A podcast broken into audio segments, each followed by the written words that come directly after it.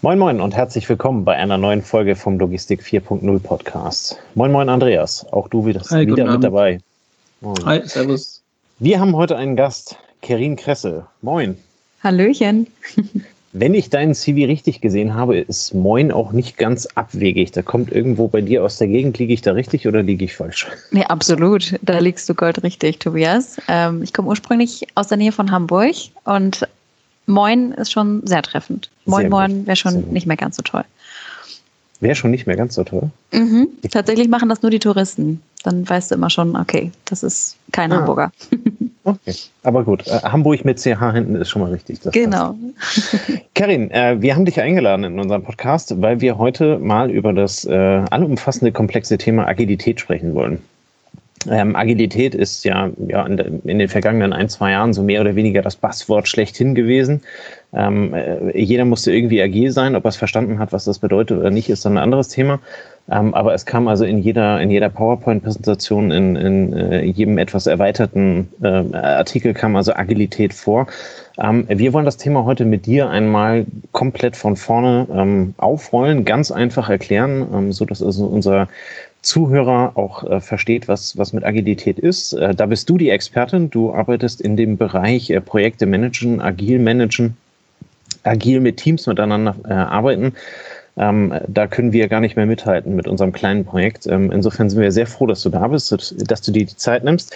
Ähm, dein, dein Lebenslauf ist, äh, ja, wie soll man das sagen? Ähm, äh, sehr, äh, also äh, es kommt aus, aus dem Bereich Kommunikationswissenschaften, Marketing. Ne? Und ähm, jetzt, wenn ich es richtig gesehen habe, ähm, arbeitest du im Bereich Consulting und berätst äh, äh, Kunden genau bei diesem Thema der, der agilen Projektführung. Ähm, äh, grundlegende erste Frage, was ist denn überhaupt Agilität? ja, das ist schon mal eine sehr spannende und eine sehr gute Frage. Erstmal danke, dass ich da sein darf und äh, ja, dass ich eurem Podcast beiwohnen darf. Ähm, was Agilität eigentlich ist, ich glaube, davon haben ganz, ganz viele verschiedene Leute, ganz, ganz viele verschiedene Unternehmen, ganz verschiedene Meinungen. Ähm, grundsätzlich kommt Agilität erstmal aus dem Sport und bedeutet so viel wie jemand ist flexibel. Teilweise wird es auch irrtümlich als Unternehmen sind schnell übersetzt sozusagen. Ähm, in unserem Sinne bedeutet das ja, okay, wir sind schnell in dem Sinne, wie wir auf Veränderungen eingehen, also reagieren, aber nicht nur im Sinne von reagieren, sondern wirklich proaktiv auf Veränderungen eingehen. Und ähm, ja, es gibt wie gesagt verschiedene Definitionen und die allgemeingültigste finden wir vom Agilen Manifest im Jahr 2001. Wurde das Agile Manifest released sozusagen. Ähm, und da stehen ja, insgesamt vier Leitsätze, also mehr, mehrere Werte, aber im Grunde sind es vier Leitsätze, stehen da drin, wie zum Beispiel Individuen und Interaktionen stellen wir über Prozesse und Werkzeuge. Und das ist das, worauf sich alle zumindest geeinigt haben, dass das grundlegend ist für alle ja, Unternehmen, die agil arbeiten wollen zumindest. Ja. Das so als, als grober Grundsatz erstmal. Okay, super. Ähm, äh, erzähl uns äh, vielleicht ganz kurz, was, was du genau machst, also was, was dein Berufsbild ist, ähm, was, was dich quasi zur Expertin macht und wo du Unternehmen unterstützen kannst. Mhm. Ähm, genau, ich bin Beraterin und Trainerin für gerade Agilität, also alles, was mit Scrum läuft zum Beispiel, also Professional Scrum Master oder Product Owner, aber auch Prince to Agile, das heißt wirklich agile Projekte managen, da ist ja manchmal auch so eine kleine Diskrepanz. Also was bedeutet jetzt Projektmanagement und wo nutze ich eigentlich jetzt zum Beispiel Scrum oder auch Kanban? Das kann man ja innerhalb von Projekten zum Beispiel nutzen. Dafür bin ich Ansprechpartner, Trainer und bin zum Beispiel auch Berater bei Unternehmen. Ähm, zum Beispiel waren wir jetzt bei einem, ähm, ja, bei einem Versicherer in der IT Abteilung im IT-Department und äh, haben eine agile Transformation gemacht, aber auch bei Einzelhandelsunternehmen zum Beispiel auch im IT-Department. Da ging es auch gerade um, darum, Projekte nachher zu managen. Ne? Und ich helfe eben Leuten, den oder Unternehmen, Menschen, Teams, die richtigen Ansätze für sich zu finden. Also nicht immer ist es nur Scrum und nicht immer ist es nur Kanban. Manchmal ist es auch keins von beiden, sondern immer so ein bisschen, ein bisschen angepasst eben auf die jeweiligen Bedürfnisse. Und das macht mein Beruf einfach aus. Mhm. Ähm, Im Vorgespräch hast du jetzt schon erklärt, ähm, du bist der Logistik, äh, also einerseits nicht abgewandt hast, aber da relativ äh, oder noch keine Berührungspunkte. Erfahrung ist falsch. Ähm, äh, Agilität hat ja erstmal nichts mit Logistik zu tun, sondern ist, äh, ist ja ein klassisches, äh, ein klassischer Wert, wie, wie man also Logistik, äh, wie man Projekte angehen kann. Das funktioniert in der Logistik ähm, genauso wie also in der Versicherungsgesellschaft, mhm. bei der Bank oder halt eben beim Autobauer. Ähm, das, das macht dich auf dem Gebiet halt eben zur Expertin. Ähm, wer, wer sind deine Kunden oder äh, warum habe ich den Bedarf, zu dir zu kommen, äh, damit du mir Agilität erklärst und was passiert dann? Ähm, wow, das ist eine sehr große Frage. Ähm, wir haben ganz, ganz viele Kunden in äh, einem relativ großen Segment, also häufig mittelständische bis tatsächlich auch großständische Unternehmen, also tatsächlich auch Konzerne, die wir beraten, beziehungsweise auch die wir trainieren.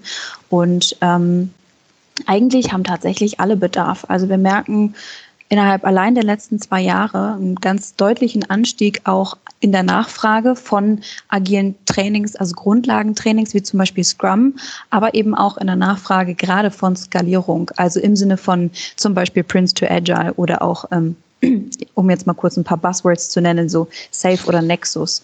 Deswegen ja. haben wir uns dementsprechend auch aufgestellt. Das heißt, ähm, Bedarf gerade im Projektmanagement, gerade in der Produktentwicklung, aber auch und eben nicht nur klein, sondern tatsächlich hin zu großen Skalierung. Ja. Okay. Andreas, du wolltest auch mal. Ja, du hast vorhin äh, angefangen mit agiles Manifest und ähm, das Individuum steht über. Und da fängt so der altgesottene Logistiker, der seit 40 Jahren da irgendwie auf der Fläche arbeitet, schon an, die Hände über den Kopf zusammenzuschlagen und sagt, oh mein Gott, macht denn dann jeder, was er will? Ähm, ist es dann so freigeistig und jeder sucht sich die Arbeit, wo er gut kann und was bleibt denn mit dem Rest? Ähm, Logistiker ticken ja eher so, wir definieren die Ziele smart und hart und am besten so, dass man sie in Stein meißelt und keiner kann links und rechts und wir wollen die Ziele erreichen und wenn wir dann unsere Ziele erreichen, dann klappt es auch für die Firma. Wie, wie passt denn das zusammen, dass ähm, Agilität dennoch damit verbunden ist, dass man eine enorme Performance in Projektgruppen reinbekommt? Mhm. Wir sind jetzt gerade, äh, ich glaube, da waren so ein bisschen ein paar mehr Fragen drinnen. Ich versuche da jetzt mal reinzugehen mhm. und ansonsten fragst du nochmal nach. Ja. Ähm, erstmal so Richtung Ziele definieren.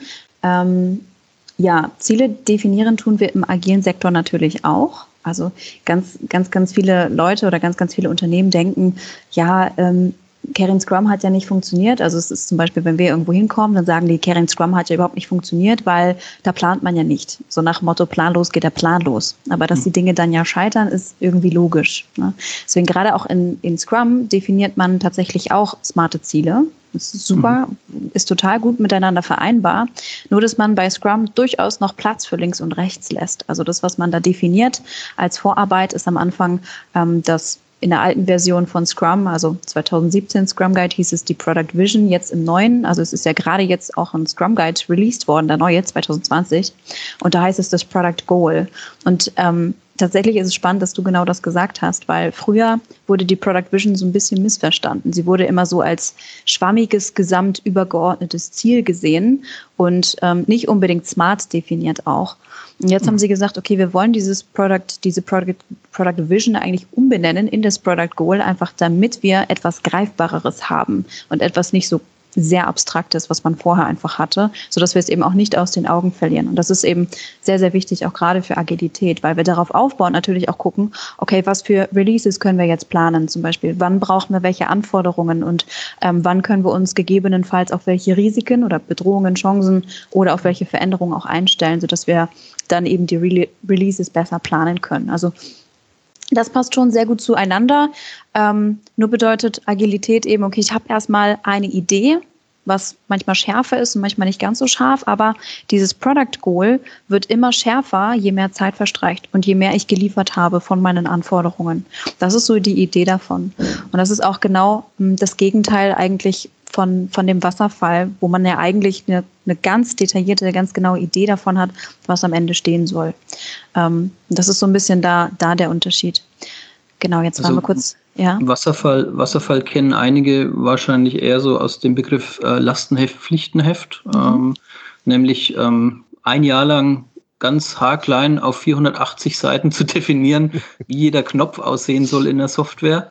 Dann, mhm. dann neun Monate warten, bis das Ding äh, fertig ist und ähm, dann bekommt man die Software so geliefert, wie man, wie man sich erwartet hat und gleicht dann die 481 Seiten mit der Software ab und macht genau. überall einen grünen Haken hin oder ein rotes X und dann müssen sie nochmal nachbessern. Ne?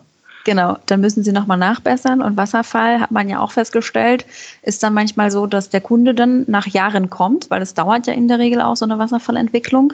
So, ja. der kommt nach zwei Jahren und der Kunde sagt, ja, schön, hätte ich vor einem Jahr gebraucht oder ist gar nicht das, was ich am Anfang wollte. Und deswegen okay. sagst du schon, diese Nachbesserungen, die dann kommen teilweise, die dann wieder noch mehr Zeit, aber auch Geld und Ressourcen kosten natürlich. Das heißt, ähm, man hat irgendwie festgestellt, man kommuniziert nicht so richtig in Wasserfallprojekten. Also natürlich, okay. ich mache jetzt so ein bisschen schwarz-weiß, ne? Natürlich ja. kommunizieren wir Meilensteine in Wasserfallprojekten auch. Das ist ja das, was wir tun. Und dann gibt es auch so kleine Reviews, aber eben nicht kontinuierlich. Und das ist deshalb, ähm, um nochmal kurz zum Agil Manifest auch zurückzukommen, wir stellen wieder diese, diese Individuen und Interaktion und gerade auch die Zusammenarbeit mit dem Kunden in den Vordergrund, damit wir eben den bestmöglichen Mehrwert für den Kunden am Ende liefern können. Also sehr Customer Centricity mäßig. Also das ist, das ist der große Wert hinter dem, hinter dem agilen Arbeiten, nämlich sich immer um den Kunden zu bewegen und dann genau rauszufinden, was er möchte, kann man sagen. Ne? Genau, ja. Es gibt ja auch gerade so ähm, große Konzerne zum Beispiel. Ähm, ich weiß, ähm, Amazon hat einen Wert definiert für sich und seine Mitarbeiter und da heißt sogar Customer Obsession. Also okay. wirklich Kundenbesessenheit. Das geht nochmal eine Spur weiter. Also es klingt sehr okay. hart tatsächlich. Ähm, aber genau darum geht es eigentlich, den Kunden wirklich in den Vordergrund zu stellen und immer das zu liefern innerhalb von kurzen Zyklen, was der Kunde eben sehen möchte und was für den Kunden am wichtigsten ist. Genau. Okay. Okay. Also der Kunde hat eine Dauerwunschliste mhm. und kann da alles platzieren, was er möchte oder vielleicht versuche ich sogar herauszufinden, was er möchte, ohne dass er es mitbekommt. Genau, ein agiles Lastenheft. ja, und dann versuche ich das so zu sortieren, dass ich immer das Wichtigste zuerst umsetze, kann man sagen, oder? Oder das, was am effektivsten, ähm, sag mal, ähm, ja, umzusetzen ist. Oder, genau. Ja. Ähm, das heißt, wir priorisieren das Lastenheft einmal. Also wir machen am Anfang ja auch nichts anderes. Wenn man sich vorstellt, okay, wir haben in zwei, in den beiden äh, Vorgehensweisen haben wir zum Anfang einen Prozess, wo wir Ziele definieren und wir definieren schon mal grobe Anforderungen, bei Agil grob, bei klassisch Wasserfall eher sehr, sehr, sehr detailliert. Mhm. Ähm, und wir werden bei beiden Dingen wahrscheinlich diese Anforderungen priorisieren. Bei Wasserfall passiert das einmal ganz am Anfang, dass wir die Dinge priorisieren und dann den Auftrag geben. Bei Agil werden wir immer wieder repriorisieren, je nachdem zum Beispiel auch, was für Änderungen gerade durch den Markt gekommen sind. Also ähm, ihr wisst ja, ich komme aus Marketing. Mai 2018 DSGVO, das haben, haben alle ganz groß aufgeschrieben, ne, ganz viele Unternehmen. Ähm, es war eigentlich ja schon Jahre vorher klar, was da kommt, aber im Detail war es tatsächlich erst nach und nach klar, wie wir eigentlich diese Anmeldeformulare ähm, oder die, die Webseiten umstellen müssen, weil da immer noch Detailanforderungen kamen, die vorher nicht absehbar waren. Und gerade dafür hat sich zum Beispiel auch diese agile Entwicklung angeboten, dass man gesagt hat, okay, gerade diese kleinen Änderungen, die müssen wir nochmal repriorisieren und gucken, was ist dann für den nächsten Zyklus eigentlich am wichtigsten für den Kunden, aber zum Beispiel auch im Sinne von Compliance-Themen wie die DSGVO. Okay, das heißt, man kann, man kann auch sagen, die agile Arbeitsweise ist ja nichts, was sich jemand irgendwie am Reißbrett ausgedacht hat, sondern ist im Grunde genommen aus einer Best Practice raus entstanden, glaube ich. Ne? Genau. Ähm, das ist auch, ähm, ja, es ist auch, Kunden sagen teilweise, ja, Karin, was du hier vorstellst, ist ja eigentlich nur alter Wein in neuen Schläuchen. Mhm. Ähm, und einige haben es schon immer so gemacht, ohne zu wissen, wie es eigentlich heißt. Also einige Unternehmen machen zum Beispiel, ob es wöchentliche Stand-ups zum Beispiel sind, wo ein kurzer Informationsschlagabtausch gegeben wird, oder ob sie es tatsächlich tagtäglich machen. Sie benennen es halt nur anders und stellen dann auf einmal fest, ah, okay, das sind Dinge, die man zum Beispiel auch in Kanban oder Scrum macht. Okay. Also Logistiker, Logistiker kennen es immer dann, wenn die Hütte brennt, ne? dann, wenn irgendwas total schief geht. Dann heißt es, ab morgen treffen wir uns jeden Morgen um 9 Uhr und machen im Endeffekt eine, eine kurze Krisenbesprechung und sortieren uns wieder für 24 Stunden und dann machen wir wieder, gehen wir wieder auseinander, setzen das Ganze um und gucken nach 24 Stunden wieder, wo stehen wir gerade, wo brennt es am meisten und wie können wir dann wieder gegen agieren. Ja. Mhm, genau, nur dass, dass man es eben auch bei, bei agilen Vor Vorgehensweisen präventiv macht. Okay. Also man, man versucht ähm, das zum Beispiel, also als eins der Mechanismen, als eins der Schritte im Prozess, das tagtäglich zu machen ähm, wie du sagst, alle 24 Stunden zum gleichen Zeitpunkt, zum, am gleichen Ort zum Beispiel, um zu gucken, gibt es denn jetzt hier potenzielle Dinge, die jetzt brenzlig werden könnten? Also das ist das erste, der erste Part von Risikomanagement tatsächlich, ähm, um dann auch tatsächlich gegenzuwirken durch Zusammenarbeit zum Beispiel oder dadurch, dass man andere um Hilfe fragt wiederum. Also um auch wieder dieses Goal zu erreichen. Genau. Und, ja. Okay, okay. Das heißt auch, wenn du sagst, um Hilfe bitten, da stecken auch viele Werte im agilen Arbeiten, die jetzt nicht unbedingt äh, so mit dem Lastenheft zu verbinden sind. Ne? Lastenheften versuchen ja Verantwortlichkeit zu schaffen, indem man was fixiert, was man dann möglichst verteilt und von jedem sein Zutun fordert. Und agile Arbeitsweise ist eher eine teambezogene Arbeitsweise, so wie ich dich jetzt verstehe, oder? Genau. Gerade hm, sehr, sehr stark auf Teams. Der Wunsch ist häufig ja auch diese interdisziplinären Teams zu haben. Das heißt auch gerade Teams, die sich gegenseitig ergänzen können, sodass mhm. sie eben alle Anforderungen, die das Product Goal im, am Ende hat, also das langfristige Ziel, ähm, dass sie die eben in, im Team erfüllen können. Und Agilität setzt eben auch sehr auf Schwarmintelligenz und wie gesagt auch darauf, dass wir zum Beispiel auch offen und respektvoll miteinander umgehen und uns auch trauen, um Hilfe zu fragen. Und das ist gerade, mhm. habe ich das Gefühl, in deutschen Unternehmen noch gar nicht mal so sehr angekommen, diese offene Fehlerkultur im Sinne von, ich habe ein Problem, könnt ihr mir da gerade mal weiterhelfen? Mhm. Und ähm, ja.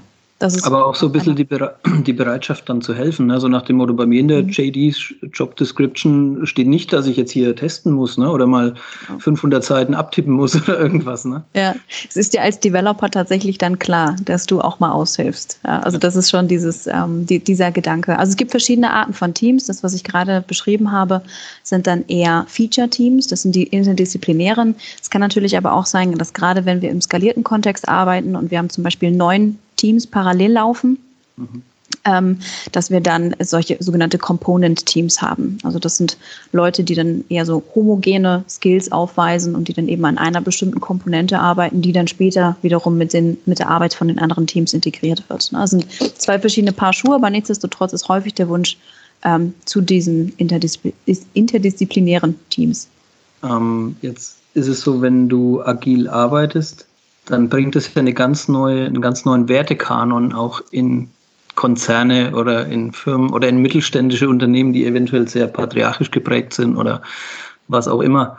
Ähm, wie, wie gehst du damit um, wenn jemand sagt, ja, das ist ja ganz nett, wenn ich hier meine sieben Leute in der IT ähm, auf ein Produkt bezogen agil führe, und wenn ich sie so richtig am Laufen habe und es macht Spaß, dann kommt das Controlling um die Ecke und sagt, ich bräuchte für den Siebenjahresplan bitte noch ähm, die Einschätzung, wie viel ähm, wir jetzt halt hier im Q4 des nächsten Jahres ähm, verbrauchen wollen oder so. Ne? Also mhm. äh, wie gehst du mit dem Spannungsfeld um, dass, dass im Endeffekt dieser neue Wert ja, der Agilität, der sich Anpassens, des Willkommenheißens von Veränderung ähm, gut zusammenpasst mit dem alt geregelten mechanistischen Prinzip äh, der Unternehmensführung, wie wir es teilweise hier bei uns noch erleben. Mhm. Ähm, das ist tatsächlich ein sehr, sehr großes Spannungsfeld, obwohl ich teilweise feststelle, dass das Top-Management noch relativ äh, agil agieren kann. Das mhm. häufige, ähm, wie, wie drücke ich das jetzt am besten aus? Die häufigsten äh, Herausforderungen gehen mit der Dynamik und den Beziehungen vom Top-Management zu deren Positionen aus. Also im Sinne von, ähm, da ist diese Angst, diese Position zu verlieren tatsächlich. Das heißt, okay. häufig sind dann diese Spannungen, die dort entstehen. Ähm, und das ist natürlich etwas, was wir dann auch gerade, also auch als Berater, eben auch als Agile Coach meistern müssen im Sinne von kulturellem Change Management. Das geht nicht anders, als ganz, ganz viel zu kommunizieren, ähm, ganz, ganz viel diese, diesen Wertekanon eben auch zu proklamieren, also im Sinne von Verständnis dafür herzustellen, nicht nur kognitiv, sondern dass man es auch irgendwie emotional verstanden hat und dass auch das Controlling das emotional versteht, was damit einhergeht, wenn mhm. wir jetzt auf diese und jene Weise arbeiten und ähm, eben auch klar zu machen, ja, okay, klar, wir, wir können Dinge planen, ähm, weil wir machen ja zum Beispiel auch Aufwandschätzungen. Ähm, ob sie abstrakt sind, andere schätzen immer noch zum Beispiel in Personentagen, das ist nicht ganz so schön, äh, lasse ich jetzt mal da so stehen, aber kann man tatsächlich auch machen. Ähm, aber dass, dass es eben nur eine Voraussage ist und kein Versprechen. Das wird mhm. ganz häufig noch missverstanden. Ähm, das ist ein bisschen schade. Und da hilft tatsächlich einfach nur Change Management und zum Beispiel Krotters acht Schritte oder die emotionalen, ähm, emotionalen Schwankungen, die man dann so mitmacht. Äh, da gibt es solche schicken Kurven und so weiter. Und das guckt man sich dann natürlich an und guckt, äh, was, welche Strategie muss ich jetzt an den Tag legen, damit äh, dieser kulturelle Wandel eben auch vonstatten gehen kann. Ja, das heißt ja nicht, dass das Ergebnis von einer, sag ich mal, sachlich oder fachlich fundierten Schätzung so viel schlechter, also es liegt nicht schlechter, es liegt wahrscheinlich definitiv besser als ein mit Puffer und mit Westen und warm anziehen und da noch ein bisschen extra Puffer und so ähm, prognostizierter verbindlicher Wert, den ich dann verspreche zu erreichen, weil ich vorher genug Puffer reingepackt habe. Ne? Mhm. Genau.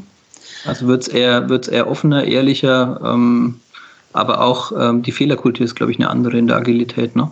Ja, wir haben, also alles andere wäre auch toxisch. Ähm, wir versuchen eben auch diese offene Fehlerkultur zu fördern. Also das kann man zum Beispiel auch machen, indem man ähm, sogenannte Liberating Structures ähm, macht. Das würde ich auch später nochmal empfehlen. Da komme ich später vielleicht nochmal drauf zurück. Also im Sinne von, ähm, man zwingt einfach mal Leute, sich hinzusetzen und tatsächlich auch mal nach Hilfe zu fragen ähm, und sich vielleicht auch einzugestehen, dass ich in diesem Moment Hilfe brauche und die anderen dann eben Hilfe bieten wollen und sollen eben auch. Aber es macht auch bei Fuck-Up-Sessions weiter. Ich weiß nicht, ob ihr den Begriff schon mal gehört habt. Ja, mhm. ähm, ja, das ist so zum Beispiel die, die Otto GmbH macht das ganz großartig. Die laden dann eben Top-Manager ein ähm, und fragen sie ja, woran seid ihr denn irgendwann mal gescheitert in eurem Leben? Weil gerade so, ich bin ja auch noch ein bisschen jünger und gerade so für die jüngere Generation, wir gucken immer auf zu den Leuten und den Principles, ja, meine Principles von meiner Firma, da gucke ich hoch und denke so, wow, wie, was weiß der alles? Was hat er für Lebenserfahrung? Und man glaubt halt nicht, dass diese Menschen irgendwann mal gescheitert sind in ihrem Leben. Ähm, und das ist dann mal ganz schön zu hören. Und vor allem ist es auch ähm, ein Zeichen von einer lernenden Organisation. Weil nur weil jemand anders diesen Fehler gemacht hat, muss ich ihn ja nicht nochmal machen. Also im Sinne von, nur weil einer sich eine blutige Nase holt, muss ich es nicht auch. Und das ist ein ziemlich charmanter Charakterzug. Und bietet manchmal mehr Lerninhalte, als immer nur die glatte Oberfläche zu sehen, wo einer von einem Erfolg zum nächsten hüpft. Ne? Da kann man genau. nicht so viel sich abgucken. Ja, ja, letztlich okay. verbindet das ja auch. Ne? Also ähm, wenn, wenn, wenn Menschen zugeben, dass sie Fehler gemacht haben oder halt eben Fehler haben, äh, mit denen sie halt eben daran arbeiten können, verbindet es ja, weil das, weil das halt eben anfassbar macht. Ne? So wie du gerade sagst, du schaust auf, ähm, aber in dem Moment, wo du dann äh, siehst, äh, auf, auf der Weste ist auch nicht alles weiß, ähm, sondern da sind auch ein paar Blutspritzer dran oder sonst irgendwas, ähm, macht das ja, macht das ja anfassbar in dem Sinne. Mhm. Ähm, für mich, du hast, du hast vorhin einmal das Thema Change Management angesprochen. Ähm, jetzt kommt ein Kunde zu euch und sagt, hier, Agilität habe ich gelesen, finde ich cool, will ich machen. Ähm, das bedeutet ja nicht zwingend, dass also die Organisation dahinter auch dafür bereit ist. Ähm, hast du so einen Fall mal, mal gehabt oder mal begleitet, wo es dann also wirklich darauf ankam, überhaupt erstmal die Mannschaft dahinter einzufangen und zu erklären, so wie du jetzt gerade erklärt hast, was ist Agilität, ähm, damit dann halt eben anzufangen, dass es halt eben nicht darum geht, alle rauszuschmeißen äh, oder, oder, oder jeder darf jetzt machen, was er möchte, ähm, äh, hast du sowas mal gehabt? Ähm, tatsächlich in meinem ersten also in meinem ersten Projekt Agile Transformation bei einer Versicherung, wie gesagt. Das ging darum, 80 Leute einmal aufzugleisen. Was bedeutet denn jetzt eigentlich Agilität und ähm, welcher Ansatz ist für uns gegebenenfalls jetzt der richtige Ansatz? Ich muss zugeben, ich war noch nicht, noch nicht allzu lange bei der Survey und kam dann sehr motiviert um die Ecke und habe gesagt, lass uns agil sein. Also so in dem Sinne und äh, war voller Tatendrang. Und dann habe ich aber auf 80 Gesichter geguckt, wovon vielleicht so 10, 15 total begeistert waren und der Rest aber so gar nicht. Ich kannte das tatsächlich nicht, ähm, dass man auch eine teilweise auch abschreckende Wirkung als Berater tatsächlich hat. Das kannte ich auf diese Art und Weise nicht. Und der allererste Tag, das weiß ich noch, der fiel mir sehr, sehr, sehr schwer, weil ich einfach auch nicht ähm, ja, an die, an die Menschen gekommen bin. Und ich hätte mir gerne andere Erfolge gewünscht, natürlich, wie es, halt so ist, weil man setzt sich ein Ziel, man möchte Dinge erreichen. Und es war eben gar nicht der Fall. Ähm, also es war tatsächlich auch so, dass sie dieses, dieses Verständnis, dass es gewirkt hatte, als würden sie dieses Verständnis gar nicht wirklich aufbauen wollen. Und äh, dann hatte ich mich mit meinen Kollegen dann hingesetzt, die ja auch schon etwas länger da waren, und dem gesagt, naja, Kerin, das ist Beratung, so herzlich willkommen. Ähm, und naja, dann hatten wir uns hingesetzt und am nächsten Tag ist ja nächster Tag. Das heißt, man konnte mal über die ganzen Eindrücke erstmal schlafen und dann habe ich mich irgendwie hingestellt, habe gesagt, so, woran liegt es jetzt? Diese, dieser Widerstand sozusagen. Und habe wirklich versucht, mit denen transparent zu reden und mit denen offen zu reden. Und das hat sehr, sehr gut geklappt. Also wir haben dann letztendlich die Gruppe tatsächlich später aufgeteilt und ich habe mich dann um 20 Leute gekümmert und der Rest eben um die anderen. Ähm, und wir haben in meiner Gruppe sehr, sehr schön geredet. Ich weiß noch, das war ein sehr, sehr enger Raum und ich hatte da eine Flipchart und dann habe ich erstmal alle Punkte gesammelt. Die haben wir dann auch priorisiert und dann haben sie erstmal erzählt, ähm, warum sich vielleicht jetzt gerade dieser Widerstand aufgebaut hatte. Ähm, und das war gar nicht gegen Agilität an sich, sondern das war, es war gegen dieses, dieses Thema von wegen, ähm, jetzt kommt hier jemand und erzählt, wie, wie wir auf einmal arbeiten sollen. Also mhm. da erstmal die erste Brücke zu schlagen und dann Richtung Agilität, was doch tatsächlich schon den einen oder anderen Widerstand vorgerufen hatte. Gerade Scrum, Kanban ist nicht ganz so wild, sodass man dann eben gucken kann, okay, welche, welcher Ansatz ist für uns jetzt gerade richtig. Und das haben wir dann durch zum Beispiel Gamification, Simulation, Wertevermittlung, ähm, aber auch Teambuilding ganz, ganz viel haben wir gemacht. Ähm, dadurch haben wir das so ein bisschen noch besser hinbekommen und diesen, diesen ersten Schritt Richtung agiler Transformation schon mal geebnet. Den Weg dafür zumindest. Ja, das war so meine erste Erfahrung. Und ihr, habt wahrscheinlich auch gezeigt, ähm, dass Agilität sehr dadurch geprägt ist, dass sich die Leute einbringen und mitgestalten ne? oder auch ihre Meinung einbringen, ihre Schätzung einbringen. Ähm, kann ich mir schon vorstellen, dass wenn du in ein sagen wir, sehr von Funktionalität geprägtes Umfeld kommst, wo jeder nur seinen Job macht und wenn er sich nach links und rechts streckt, dann gibt es auf die Finger ähm, dass Agilität dann erstmal, ähm, erstmal muss man zeigen, wie viel, viel Möglichkeiten es eigentlich bietet, ne? Wahrscheinlich. Mhm. Und gerade auch dieses Thema Selbstorganisation. Also es ist ja gar nicht mal so einfach, weil wir gehen zur Schule und wir lernen, wir müssen jetzt eine Aufgabe machen. Die Aufgabe wird vorgegeben vom Lehrer. Ähm, es dann, das ist mal so Gruppenarbeiten oder wie auch immer, aber ansonsten wird es alles vorgegeben. Man kommt an die Uni und es wird gesagt, hier, du musst jetzt eine Hausarbeit schreiben in diesem und jenem Fach und die Statistikrechnung machst du so und so. Und irgendwann kommt man dann zur Arbeit und ich weiß noch, meine Marketingchefin hatte früher gesagt, ähm, ja, Kerin, mach mal.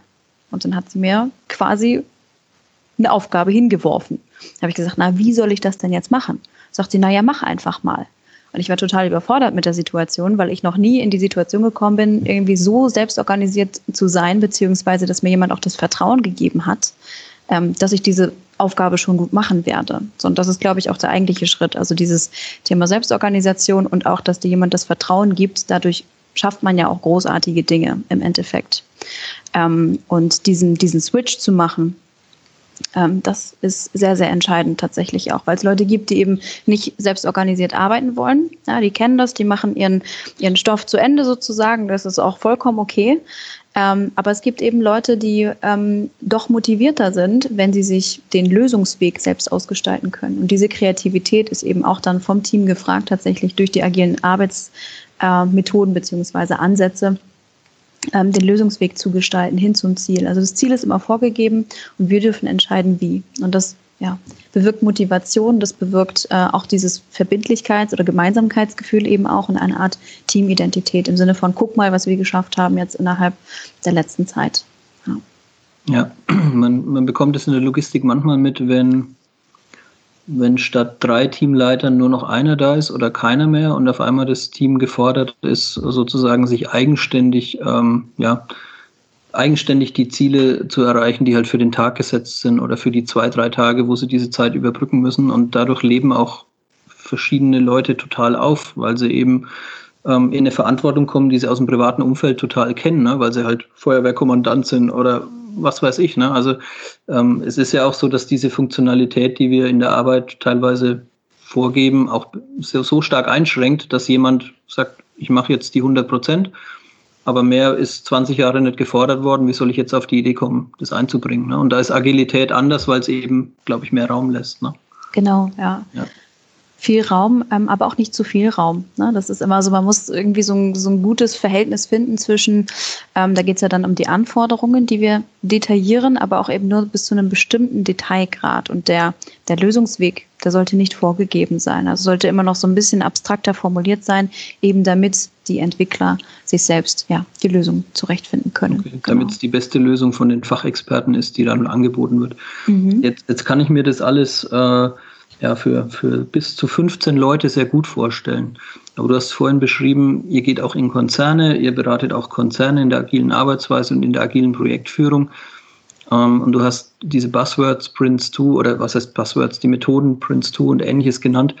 Kannst du in relativ einfachen Worten erklären, wie denn da dann über einem solchen Team eine Klammer gebildet wird? Ähm, wie, funktioniert das? Also für, für, für funktionelle Linienorganisationen kann ich es mir vorstellen. Ne? Da funktionieren sieben Leute und es funktionieren sieben Teams mit sieben Leuten und es funktionieren äh, sieben, die, sieben Standorte mit 50 Leuten. Das funktioniert alles gut.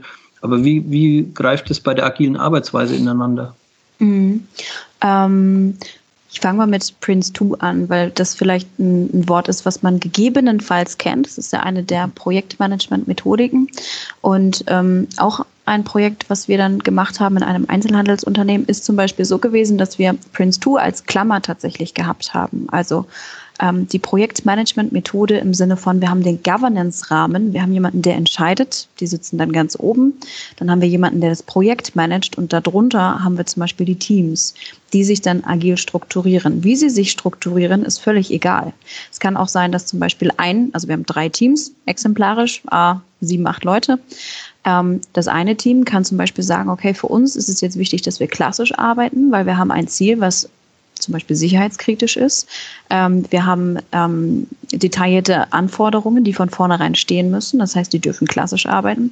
Und nebenbei könnten zum Beispiel jetzt auch zwei Teams arbeiten. Das eine arbeitet zum Beispiel mit Scrum. Die organisieren sich dann eben diesen kurzen Zyklen, aber auch immer phasenweise. Ähm, und dann haben wir vielleicht ein Team, was mit Kanban arbeitet, noch nebenbei. Und das ist eben, ähm, ja, so bietet Prince 2 die Klammer im Sinne von, wir haben hier den Rahmen, ihr dürft euch innerhalb dieser und jener Toleranzen zum Beispiel auch selbst organisieren.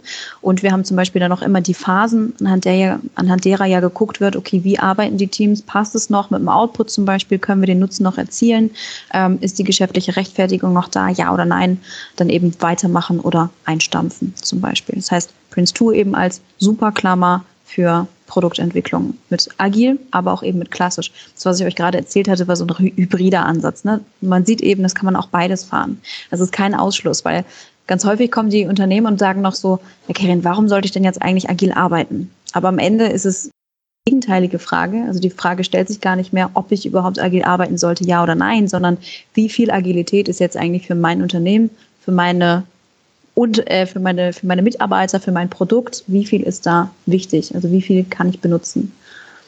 Okay, muss ich mir das dann so vorstellen, dass bei Prince 2 ähm, statt einem Budget von 100.000 Euro eher ein, eine Leitplanke gegeben wird, links und rechts, so nach dem Motto, ihr könnt 80.000 Euro bis 120.000 Euro nutzen, je nachdem, wie viel Mehrwert ihr für unsere Kunden generiert, oder? Ähm, genau, Leitplanke ist sehr, sehr gutes Stichwort. Tatsächlich ist wie auf der Autobahn. Ne? In, in, Prince 2 geht es ja auch darum, dass wir ähm, Toleranzen vergeben von Ebene zu Ebene, damit jeweils zum Beispiel der Projektmanager, aber auch die Teams unten sich in ihren Toleranzen bewegen können, sodass wir den Lösungsraum zumindest so ein bisschen beschränken, dass wir sagen, okay, ihr habt jetzt für ähm, ich habe immer mein dämliches Beispiel im Kopf, Entschuldigung. Ich habe mal ähm, einen Webshop für Treppenlifte erstellt. Das war wunderschön. Das habe ich immer so im mhm. Kopf. Ja. Also ihr habt jetzt äh, für die Kategorie Treppenlifte, habt ihr jetzt zwei Wochen Zeit, plus oder zehn Personentage, plus minus zwei Personentage und habt eben die und jene Qualitätskriterien noch dabei. Ähm, und da unterteilt man und priorisiert man dann wiederum, sodass das Team dann innerhalb dieses Lösungsraums sich finden kann und kreativ auch ausleben kann. Genau, das ist Prince 2 quasi. Okay, das heißt für einen Logistiker, der, der ja auch nicht nur Kosten hat, wie es früher mal war, sondern Kostenqualität, Qualität in verschiedenen Hierarchien, kann man sagen, bleibt in dem und dem Kostenrahmen, liefert die und die Qualität, aber versucht in Summe das meiste mit den Ideen rauszuholen, die ihr zu dem Thema habt. Mhm. Und jetzt feuerfrei und jetzt könnt ihr laufen innerhalb genau. dieser Grenzen, wie ihr möchtet. Okay. Spannend vielleicht auch noch bei Agilität ist, dass man das magische Dreieck, das kennt ihr ja, ne? ganz oben mhm. war das Thema Qualität und daraus, also Kunde kommt mit Qualitätskriterien oder Umfang und wir leiten daraus Zeit und Kosten einmal ab.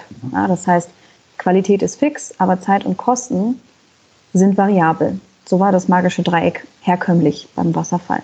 Agilität ähm, Moment, eigentlich leben wir doch in einer Welt, wo wir sehr, sehr kurze Innovationszyklen haben. Also wenn man alleine mal ähm, die Autos nimmt, ja, 1950, 1960, die Klimaanlage im Auto, die erste, war der absolute Renner. Jeder wollte das haben. Wenn man jetzt schon überlegt, was die Autos jetzt inzwischen können, hat so ein ja, moderner Ford oder bestimmt auch ein Tesla hat mehr Codezeilen als Facebook und Twitter zusammen. Dementsprechend sieht man an dieser kurzen Zeit schon, dass die technischen Innovationszyklen immer, immer kürzer werden. Das heißt, Agilität sagt, wichtig ist jetzt, dass wir kein perfektes Produkt auf den Markt bringen, sondern dass wir ein möglichst funktionales Produkt auf den Markt bringen und das dann anhand von Feedback weiter verbessern. Sodass dann einmal dieses Dreieck, was wir vorher so rum hatten, ich zeige das kurz, ja, Qualität war oben und wir drehen es quasi auf den Kopf, sodass wir jetzt Zeit und Kosten oben als fixiert haben und daraus leiten wir Umfang und Qualität einmal ab. Und das ist für auch ganz, ganz viele Unternehmen, ähm, auch für Vertriebler, ist es ein komplettes Umdenken der Dinge. Weil vorher wussten wir ja, wie wir Angebote schreiben. Jetzt ist es eine unglaublich, äh, unglaublich große Herausforderung, äh, an, an Ausschreibungen teilzunehmen, weil man gar nicht mehr weiß, ja, okay, wie bewerbe ich mich denn jetzt darauf? Wenn ich nicht mehr ähm, ja, Qualität versprechen kann in dem Sinne. Natürlich mhm. kann man das trotzdem noch, also in dem Sinne, dass wir sagen, wir haben eben den Minimalumfang, den wir zu der Zeit und zu den Kosten liefern. Und lieber Kunde, wir werden dir in einem halben Jahr auf jeden Fall etwas liefern, und zwar zu der möglichst hohen, höchsten Qualität, die wir sicherstellen können. Aber es ist eben nicht dieses perfekte, komplett nice to have Endprodukt, das wir haben. Und das ist eben auch noch dieser kleine, aber feine Unterschied. Die Gaming-Branche Branche arbeitet zum Beispiel auch so. Habe ich mir sagen lassen. Ich weiß nicht, ob ihr Gamer okay. seid, aber. Ja. Naja, also wir sind, nee, wir sind Logistiker. Aber, aber im Logistik-Umfeld haben wir es bei jetzt, also ich kann es jetzt von einem Projekt von uns sagen, wo wir das genauso erlebt haben. Wenn natürlich äh, ein Dienstleister sagt, also wir bringen mindestens in, diesen, in diesem Abschnitt, wo wir jetzt was programmieren, das und das und das. Und wenn es gut läuft, noch das und das, dann sind wir als Logistiker gewohnt, erstmal äh, verdächtig zu gucken sozusagen und zu sagen, ja, warum erzählt er uns die zwei Sachen, die er vielleicht liefert? Das bringt er ja eh nicht. Ne? Also so kennen wir es von so Minimaldienstleistern, die halt mhm. ihre Kosten optimieren. Aber dann entsteht nach zwei, drei solchen Zyklen, solchen Sprints ja doch ein Vertrauen und ey, da haben sie uns überrascht und haben uns Mehrwert geliefert und als sie das gezeigt haben, haben sie auf einmal ein Feature gezeigt, äh, wo wir nicht gedacht haben, dass sie das fertig bekommen. Und so entsteht ein Vertrauen, was dann ja nach dem fünften, sechsten, siebten, siebzehnten Durchgang äh, uns auch entspannt zurücklehnen lässt und wir sagen, ja, das wäre echt cool, wenn ihr das noch schafft. Aber wenn nicht, dann machen wir es halt beim nächsten Mal. Ja. Genau. Ja, darum geht es ja. Dieses, deshalb auch aus dem Agilen Manifest wieder die Zusammenarbeit mit dem Kunden über führt auch zur Diskussion, aber über Vertragsverhandlungen zum Beispiel. Ähm, kann ich gleich nochmal erzählen, aber genau das ist es ja. Wir haben irgendwann dieses Vertrauensverhältnis und jedes Vertrauensverhältnis muss sich irgendwie ausbauen mit der Zeit. Ähm, die Kunden müssen aber gleichzeitig auch gewollt, gewillt sein, so wie ihr dann zum Beispiel, euch alle paar Wochen ein Ergebnis anzuschauen und eben auch Feedback zu liefern, weil ansonsten lohnt sich Agilität auch nicht. Ne? Also ähm, genau, soll ich noch mal kurz den Grundsatz erklären, was dahinter steht? Zusammenarbeit über Vertragsverhandlungen? Ja. Machen das führt hoffentlich nämlich auch wieder so zu komischen, äh, misstrauischen Blicken am Rande. Ähm, Kenne ich auch immer von Trainings. Sind sie sehr begeistert. Also natürlich brauchen wir auch im agilen Bereich Verträge. Ist ja ganz logisch. Also keiner arbeitet für Luft und Liebe. Ähm, da geht es einfach darum, dass wir ja flexibel auf Veränderungen reagieren, beziehungsweise auch ähm, Dinge aus unserem Umfeld adaptieren, schnellstmöglich. Und das bedeutet, dass wenn ihr zum Beispiel mit dem Kunden dann zusammensitzt und ihr schaut euch etwas an, was der geliefert hat, die Anforderungen, und ihr sagt, ja, das sieht schon ganz gut aus, aber ich wünsche mir das und das noch dazu, dann würde jetzt nicht ein neuer Vertrag aufgesetzt werden, alle zwei, drei oder vier Wochen, weil das zu sehr, sehr hoher Frustration natürlich führt. Und das meint es. Ja, dass wir nicht alle zwei bis vier Wochen einen neuen Vertrag aufsetzen, sondern dass wir so ein bisschen die Verträge, klingt jetzt ein bisschen komisch, aber flexibilisieren im Sinne von, ja, wir haben eine Idee, was am Ende rauskommt und wir liefern dir auf jeden Fall diese Kernfunktionalitäten, aber was alles darunter fällt und das bisschen Glitzer auf der Website zum Beispiel, wir haben es zum Beispiel bei einigen Websites dann schneiden lassen und so, so ganz mhm. schick. Ähm, so, das braucht man aber nicht, damit die Website funktioniert. Und das, ja. deshalb diese, dieser Leitsatz noch. Ja, also es, bei uns war es die Erfahrung, mit der Zeit ähm, bildet sich dann dieses Vertrauen und dann ist der Vertrag eher noch so ein lästiges Beiwerk, aber man macht es, weil man versteht, dass es ein Sockel ist, der auch ja, eine Grundlage für die Zusammenarbeit ist.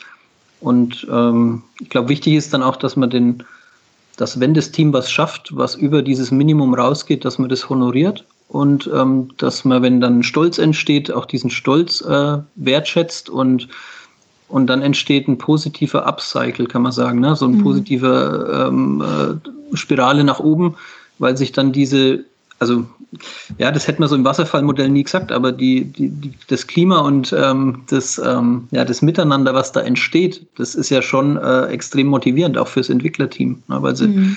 die Früchte ähm, ihres Tuns sozusagen auch ernten und nicht nur ähm, jemand sagt, ja, das war jetzt wie Lastenheft umgesetzt, vielen Dank. Mhm. Ja. Oder es sagt genau. keiner Danke, ne, sondern ja. wir hören nichts mehr und ja, passt doch, ja, was muss ich mit dir jetzt noch reden? Ja. Der U-Boot-Effekt vom Klassischen. Ne? Kunde schmeißt die Anforderungen über den Zaun und ist dann abgetaucht, bis er am Ende wieder auftaucht und das Produkt entgegennimmt quasi. Ja. Der fehlt dir dann, genau. Ähm, nehmt, nehmt ihr das dann auch als, als informeller wahr tatsächlich mit dem, den Dienstleistern? Als informellere Treffen sozusagen? Also wir, ähm, wir, wir leben das sozusagen, indem wir nach jedem Sprint ähm, in einem Review präsentiert bekommen, was entwickelt wurde. Und dann dies, dieses wieder den Nutzern präsentieren, also mhm. unserer, unseren Mannschaften sozusagen jetzt in diesem einen Produkt. Ähm, und das Ganze noch so versuchen, auch mal alle, einmal die Woche, einmal alle 14 Tage in der E-Mail so mal ähm, einen Platz dafür zu schaffen und so wertzuschätzen. Und ja, das führt eigentlich schon dazu, dass der, also ich glaube, für den Entwickler ist es ganz wertvoll, dass er überhaupt ein Feedback bekommt. Ne? Dass er Absolut. sagt, ähm, ja, die haben das gut gefunden, die nutzen das jetzt und es klappt. Und ähm, also das ist auch wieder das Thema Kommunikation, was du vorhin angewandt hattest. Ne? Mhm. Und es ist ja beim Logistiker eigentlich auch so. Ähm, der Logistiker ist jetzt nicht gewohnt, vom Kunden wahnsinnig viel Feedback zu bekommen, weil Logistik ist so ein Must-Have, muss halt funktionieren und es gibt mhm. nur Feedback, wenn es Ärger gibt, ne? wenn das nicht funktioniert.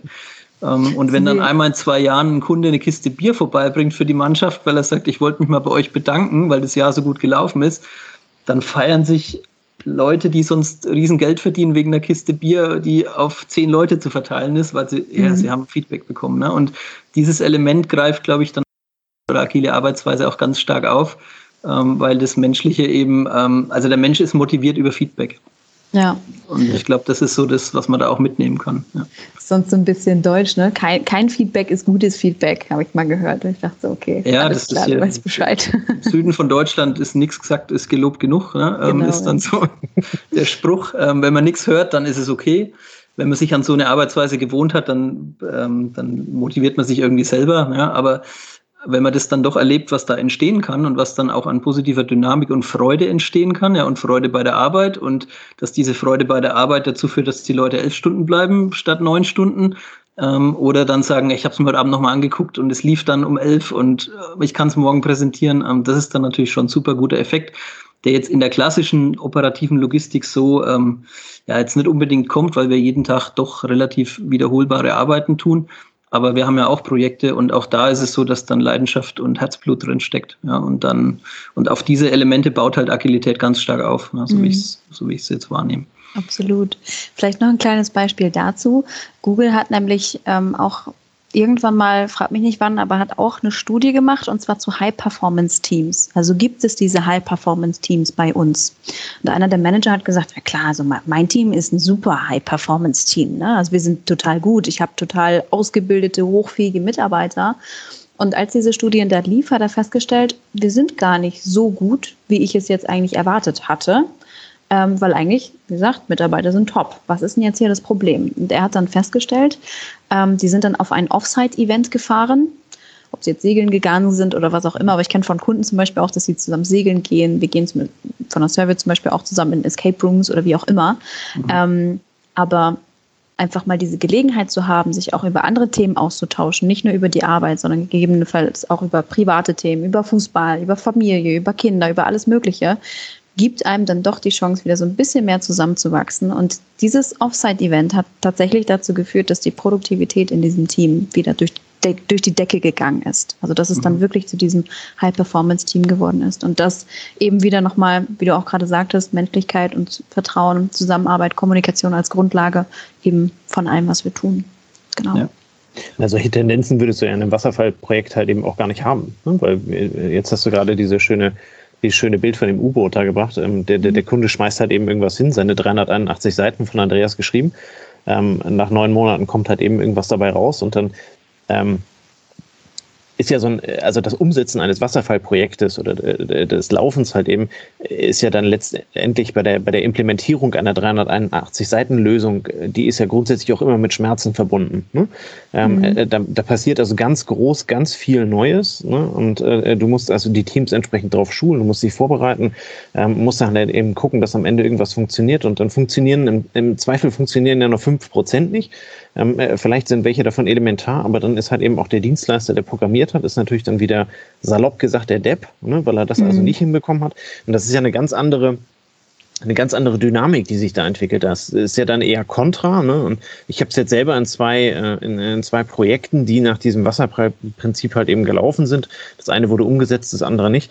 Ähm, äh, da waren am Ende also sehr verhärtete Fronten und da haben sich dann also Geschäftsführer darüber unterhalten, wie man also die nächsten Jahre weitermachen möchte. Ne? Und ähm, jetzt in unserem Projekt, was wir dann also zum ersten Mal agil versucht haben, was auch so läuft. Ähm, ich erinnere mich, vor zwei Jahren saßen wir zusammen, haben also irgendwie, ich weiß nicht, 300 User Stories aufgeschrieben mhm. und haben dann halt eben äh, dann priorisiert, wie du das vorhin erzählt hast, ähm, haben damit angefangen, dieses Vertrauen dann halt eben auch zu schaffen und dann, dann kommt so eine ganz eigene Dynamik halt eben aus dem Team der Anwender halt eben heraus. Ne? Also ähm, bei mir am Standort wird das, äh, wird diese Lösung halt eben wirklich angewendet. Es kommt immer wieder konstruktive Kritik daran. Ähm, könnten wir nicht hier, könnten wir nicht da und ähm, das Entwicklerteam kann dann halt eben sagen, ja, das ist kein Problem, da noch ein Kästchen, ein Kästchen einzubauen. Und wenn du, wenn du einen roten Rand haben möchtest, baue ich dir das auch schnell ein. Oder mhm. sagt halt eben, naja, das ist dann eher eine große OP, da müssen wir dann halt eben dran. Ähm, wo dann also der Logistiker dann halt eben auch wieder sagt, nee, also die 20, äh, die 20 Manntage, die da investiert werden müssen, die lohnen sich am Ende nicht. Ne? Ja, ähm, ich, ich empfinde das als sehr, sehr partnerschaftlich. Du wächst mit Leuten, mit denen du eigentlich nicht in einem Team bist, mit denen du unterschiedliche Arbeitgeber haben, wächst du in einem Team zusammen für eine, für eine gemeinschaftliche Lösung. Mhm. Und das äh, habe ich halt eben in Wasserfallprojekten so nie, nie erlebt. Mhm. Nichtsdestotrotz haben natürlich auch Wasserfallprojekte ihre Daseinsberechtigung. Also ich sag mal, ein, ein Haus würde ich zum Beispiel nicht agil bauen, weil da habe ich ja eine Idee, wie so die Statik aussieht und wo ich was haben möchte. Dennoch würde ich die Innenarchitektur vielleicht schon agil machen. Also so Wand und Bodenbelege und so weiter. Also wir sind jetzt auch gerade erst letztes Jahr nach Berlin gezogen. So, das war schon ziemlich agil, was wir hier so gemacht haben. Ähm, nichtsdestotrotz, ähm, wie du auch sagst, gerade durch die Kommunikationszyklen und diese vertrauensvolle Arbeit würde ich eben dann auch zum Beispiel für Wasserfallprojekte auch mal empfehlen, sich an einen Tisch zu setzen, weil es einfach ja. hilft. Na, bei uns war dann immer das große, das große Thema, ähm, Arbeitssicherheit kann man letzten Endes auch nicht agil machen. Ne? Also mhm. ähm, Arbeitssicherheit ist halt eben eine ganz klare Vorgabe, die ist umzusetzen und fertig Ende aus. Damit kann Logistiker relativ gut umgehen. Ähm, äh, aber äh, also über, äh, über Arbeitssicherheit diskutiert am Ende auch keiner. Ne? Mhm. Und, äh, von daher muss man da halt eben dann immer gucken, klar gebe ich dir recht, also solche, solche Projekte haben auch ihre Daseinsberechtigung. Ähm, du hast uns jetzt heute so ein bisschen ähm, den Mund wässrig gemacht und die Lust drauf gemacht, ähm, uns vielleicht mehr mit agilen Projekten oder agilen Methoden zu beschäftigen. Was würdest du empfehlen? Wie kann sich denn ein Logistiker einlesen in das Thema? Wie kann er an das Thema rankommen, um dann für sich zu entscheiden, ob er sich weiter mit beschäftigen will? Vielleicht so als Basisorientierung. Hm, also es gibt natürlich super gute Bücher. Ich habe zum Beispiel ganz am Anfang auch einfach mit einem Buch angefangen, das hieß Modernes Projektmanagement. Das hat mehrere Titel, sieht so blau aus, ganz vorne. Mhm. Ähm, äh, mehrere Autoren, meine ich. Modernes Projektmanagement und es ist so blau. Und da werden erst einmal so verschiedene Ansätze überhaupt dargestellt auch. Und ich fand das ziemlich hilfreich, weil es auch so ein bisschen auch was ich gerade erzählt hatte, Scrum zum Beispiel auch darstellt und sagt, okay, was macht es denn jetzt eigentlich aus? Aber auch Prince 2 wird erläutert als Methode und wie man auch hybrides Projektmanagement machen kann, weil manchmal sind Projekte nicht 100% agil und auch nicht 100% klassisch, sondern was machen wir dann? Und mhm. das stellt es so ein bisschen dar. Also das würde ich auf jeden Fall empfehlen. Es gibt auch super gute YouTube-Videos dazu. Also zum Beispiel von der Surview, ja, der, der YouTube-Channel, da gibt es ganz viele tolle Webinare. Ähm, und das hilft auch, sich da schon mal einfach was anzuschauen. Das kann man auch mal beim Kochen machen oder so. Das mache ich zum Beispiel auch ständig. Ähm, und dann hat man wieder was Neues gelernt am Tag. Ne? Also das ja. hilft auf jeden Fall. Ja, okay. Und wer dann, wer dann zum Vollprofi werden will und den eigenen Scrum Master Titel oder den eigenen Product Owner tragen will, der kann sich dann bei dir melden oder bei euch melden. Ganz genau, ja. Kann okay. auch tatsächlich zu mir gerne kommen. Okay. genau. Ähm, Du arbeitest in der Ausbildung so ein bisschen im ähnlichen Bereich wie wir. Ähm, Das heißt, wir machen den ganzen Tag was, 10 Stunden am Tag, 20 Stunden am Tag was, aber wir sehen kein äh, greifbares Ergebnis. Und bei dir ist es ja wahrscheinlich auch so, ne? Du machst Schulungen zwei Tage am Stück, wieder 20 Leute. Ähm, wie, wie greifst du oder wie greifst du für dich, was du tust? Oder was hast du als Ausgleich? Du hast gerade schon gesagt, du kochst dann gern oder hast du noch andere Sachen, wo du sagst, da habe ich einen Ausgleich zu der ganzen, zu diesem Hamsterrad, wo ich selten das Ergebnis sehe? Oder wie, wie misst du denn deine Ergebnisse? Ergebnisse messen innerhalb von Projekten zum Beispiel anhand von Metriken auch. Also zum mhm. Beispiel Kanban, Prozessoptimierungsmetriken, Durchlaufzeit, Durchsatz und die ganzen Geschichten. Es ist aber trotzdem ja, wie du sagst, es ist nicht unbedingt greifbar wieder. Ist halt ne? abstrakt, ne? Genau. Das sind so Zahlen und schon sehr abstrakt. Ähm, ich muss aber sagen, ich bin tatsächlich auch eher so ein abstrakter Mensch. Also okay. tatsächlich im Beruflichen auch fast immer gewesen, beziehungsweise ähm, bastle ich zwischendurch noch an, an einer Entstehung von meinem eigenen Blog, wo ich zwischendurch dann so ein bisschen schreiben kann und so. Okay. Ähm, aber ähm, ja, es ist wieder so ein digitales Produkt irgendwie. Okay. Ne? Okay. Ansonsten habe ich eine private Coaching-Ausbildung noch gemacht und die habe ich jetzt abgeschlossen tatsächlich auch und coache fleißig nebenbei. Aber auch da gibt es keine, keine greifbaren Ergebnisse. Ähm, aber ansonsten, ja, so neben der Arbeit, Sport, Freunde, wenn gerade kein Corona ist und diese ganzen Geschichten. Ja, aber okay. tatsächlich, äh, wo du es gerade sagst, ich habe keine greifbaren Ergebnisse. Schon spannend. Okay. Ja. Okay, ja gut. Dann, wenn du mal einen Weg findest, wo du sagst, jetzt habe ich was gefunden, dann kannst du dich ja nochmal melden, dann sprechen wir das da nochmal. Ja. Für uns ist immer als Logistiker, wenn wir, wenn wir greifbare Ergebnisse produzieren, dann legen wir mal zum Beispiel den Ausschuss eines Tages auf einen Tisch oder so, ne? dass man mal sieht, was habt ihr alles kaputt gemacht. Ja. Wir, wir, würden, wir würden selten, also gut, wenn, dann fassen wir mal zusammen, wie viele LKWs haben wir produziert im Jahr oder so. Aber so ist es auch so. Wir produzieren und machen und tun und die große Maschine läuft, aber wir sehen nicht so ganz, was wir so an Mengen, an Mengen bewegen. Ja. Okay, ähm, die letzte äh, Frage ist immer bei uns im Podcast. Hast du was, was du auf deinem Lebensweg, auf deinem Ausbildungsweg gefunden hast an Medien, Buch, Film, ähm, Podcast, ähm, irgendwas, was du sagst, das kann ich den Hörern noch mitgeben, das würde ich ihnen empfehlen? Hast du da irgendwas für uns? Ich habe eine ganze Menge. Eins habe ich schon erklärt. Mhm. Ähm, dann habe ich noch einen Podcast, der heißt Mein Scrum ist kaputt. Mhm. Ähm, das klingt schon so tatsächlich sehr, sehr selbstironisch. Das sind zwei super sympathische Entwickler, die sich eben aus Entwicklereien zum Scrum Master auch entwickelt haben. Und äh, die treten auch auf Konferenzen auf, beziehungsweise interviewen auch immer mal spannende Leute. Ähm, und ja, kann ich, kann ich empfehlen. Finde ich super gut. Gerade auch zum Beispiel für meine langen Autofahrten höre ich super gerne diesen Podcast. Ähm, dann als Buch hatte ich schon modernes Projektmanagement als Einsteigerbuch für Projektmanagement. Ähm, dann agile Spiele wäre noch sehr spannend. Das ist ähm, zum Beispiel, wo Simulationen drinstehen, wie können wir jetzt Werte, die, den Wertekanon erlernen, was ist eigentlich das Kanban Pizza Game. Wer wissen möchte, was das ist, der kauft sich dieses Buch. Ist natürlich unbezahlte Werbung, aber ähm, weil es einfach ein guter Starter ist und auch zum Beispiel für Events. Ja, also wenn es um ähm, Retrospektiven zum Beispiel geht, aber auch um irgendwelche Planungsgeschichten oder Workshops, dann gibt es ganz gute Starter da drin, die man so als Aufheller machen kann am Anfang. Okay. Als Energizer sozusagen. Die sind ziemlich cool. Ähm, und was ich noch empfehlen kann, ist Liberating Structures. Und da schließe ich so ein bisschen den Kreis, den ich vorhin aufgemacht habe. Mhm. Liberatingstructures.com oder .de. Das sind ganz, ganz viele oder 33 Mikrostrukturen, wie man Events oder Planungsgeschichten oder Lösungsfindungsgeschichten aufziehen kann.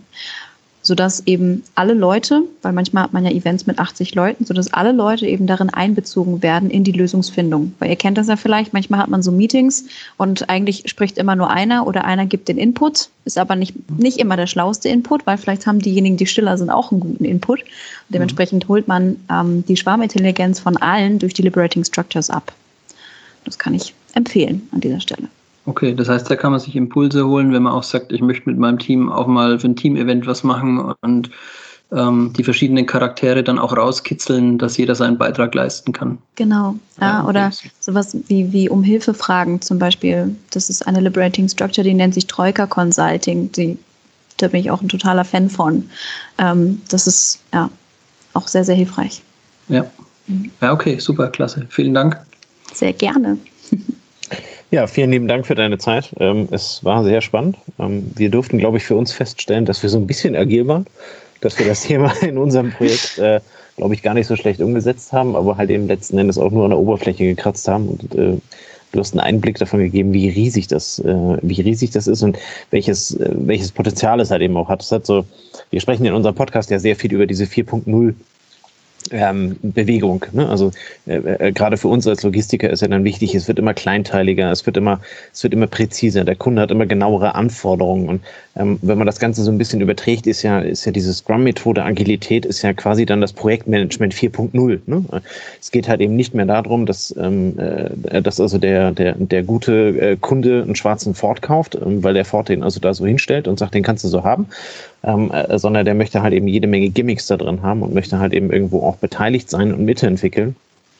Ähm, ja, ich fand es sehr spannend. Ähm, vielen lieben Dank für deine Zeit. Ähm, war echt, war echt super gut. Ähm, ja, wir verlinken dich natürlich äh, äh, unten in den Show Notes. Äh, das heißt also, wenn nach diesem Podcast, und davon gehe ich aus, dass es ganz viele sind, das dringende Bedürfnis haben, äh, mal mehr über Agilität äh, zu wissen, zu schauen, ob sie vielleicht ihr Unternehmen etwas agiler gestalten wollen, welche Möglichkeiten sich am Ende dann ergeben, ähm, wendet euch gerne an Karin. Ähm, wir verlinken das unten in den Show Notes.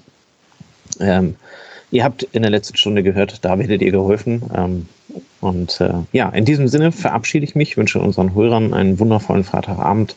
Viel Spaß, genießt das Wochenende und bis dann. Ciao, ciao. Tschüss. Ciao, danke. Das war eine neue Folge des Logistik 4.0 Podcasts. Wir möchten dir helfen, neue Themen im Bereich der Logistik zu entdecken, zukünftige Entwicklungen und Trends kennenzulernen und dich zu vernetzen. Um regelmäßig zu neuen Folgen informiert zu werden, werde Mitglied in unserer Gruppe Logistik 4.0 auf LinkedIn oder folge dem Logistik 4.0 Profilen auf Facebook, YouTube oder Instagram. Hast du einen interessanten Themenvorschlag oder möchtest du dich als Interviewgast bewerben? Kontaktiere uns per E-Mail an logistik 4.0 at gmail.com oder auf einem der anderen Kanäle.